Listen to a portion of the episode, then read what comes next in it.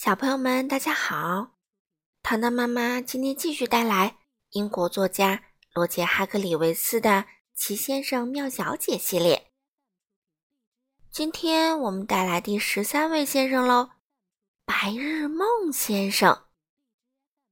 这本书是由任溶溶翻译，人民邮电出版社出版。我们一起来听吧。这个故事是关于白日梦先生的。你知道白日梦先生长什么样，对吗？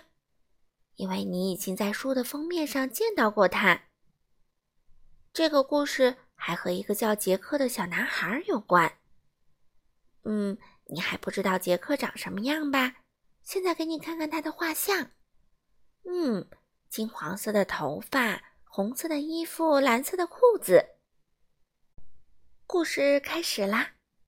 杰克是个非常乖的小男孩。他总是把午饭吃得干干净净，让他去睡觉，他就会乖乖的上床睡觉。他总是说请和谢谢，很有礼貌。可杰克总爱做白日梦，他每次考虑某一件事儿的时候，总会想到别的事儿上，思绪总是飘忽不定。一天，杰克正在学校上课，他坐在座位上。听老师讲历史。这天很暖和，杰克很开心，因为他坐在教室后排一扇开着的窗户旁边。突然，杰克瞥见窗外的草地上有个东西，一个蓝色的东西。那是一个小小的、形状像云朵一样的人。杰克简直不敢相信自己的眼睛。云朵人看到杰克在看自己，笑着向他挥了挥手。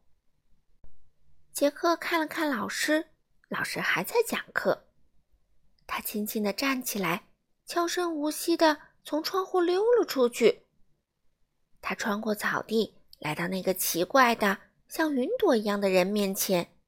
“你好，”杰克说，“你是谁呀？”“我是白日梦先生。”云朵人说：“你叫什么名字？”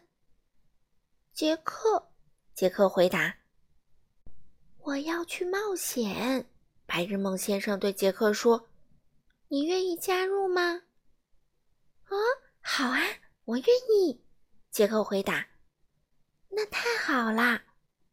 白日梦先生说着，把两个手指伸进嘴里。吹出了杰克有生以来听到的最响的口哨声。一只大鸟从天上俯冲而下，落在了杰克和白日梦先生身边。来吧，白日梦先生一边招呼着杰克，一边爬到了鸟背上。杰克也爬了上去。啊，这是一只非常大的鸟，他们两个坐上去绰绰有余。抓紧啦！白日梦先生说：“杰克抓得紧紧的。那只大鸟拍打着它的巨大的翅膀，嗖的一下将它们带到了高空。它们在乡村上空飞呀飞呀，飞得越来越快。它们飞过田野、农场、城镇、高山、森林和山谷，离杰克的学校越来越远。”真是太刺激了！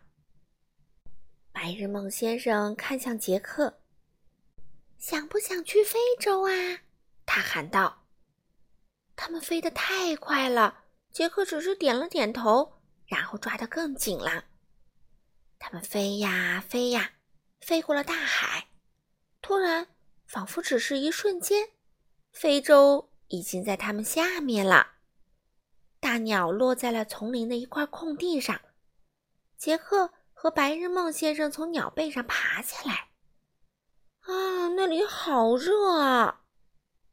来吧，白日梦先生对杰克说：“我们开始探险吧。”于是他们穿过丛林出发了。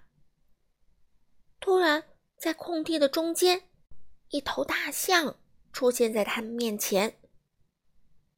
你好，白日梦先生。大象摇着鼻子大声叫道：“想搭车吗？”“啊，太好啦！”白日梦先生回答道。大象伸出长鼻子，把白日梦先生放到了自己的背上，然后又把杰克也放到了背上。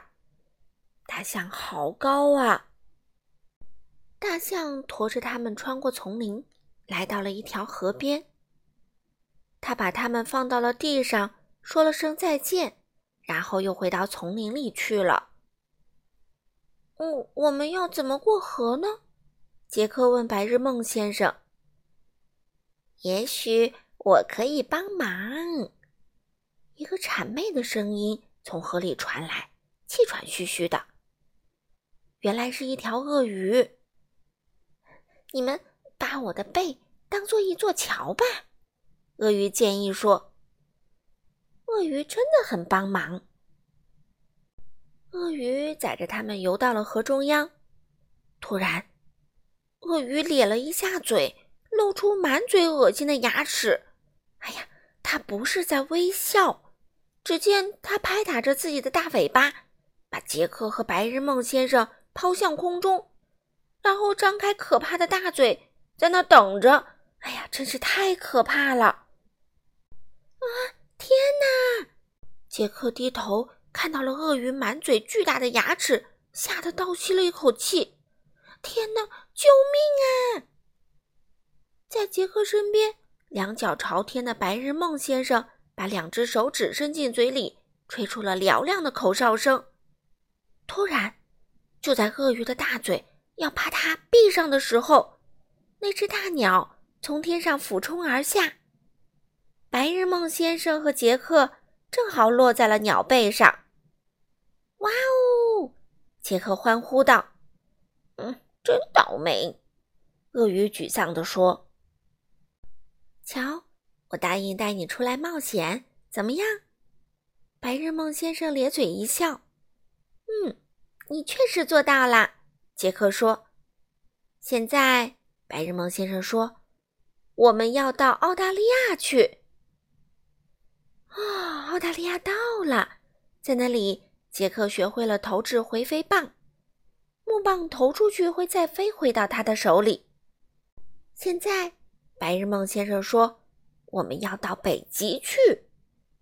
哦，北极到了，白日梦先生。”直接掉进了齐腰深的雪堆里。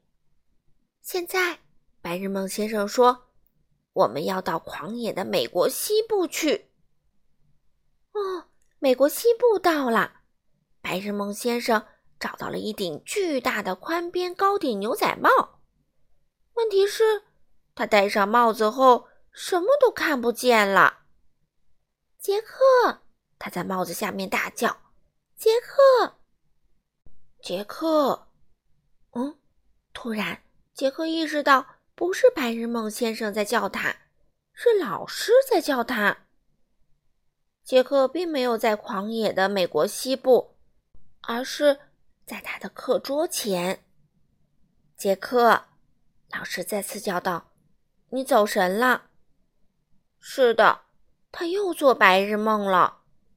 但是你知道吗？做白日梦比听历史课有趣多啦！好了，小朋友们，今天的故事就讲到这里啦，我们下次再见喽。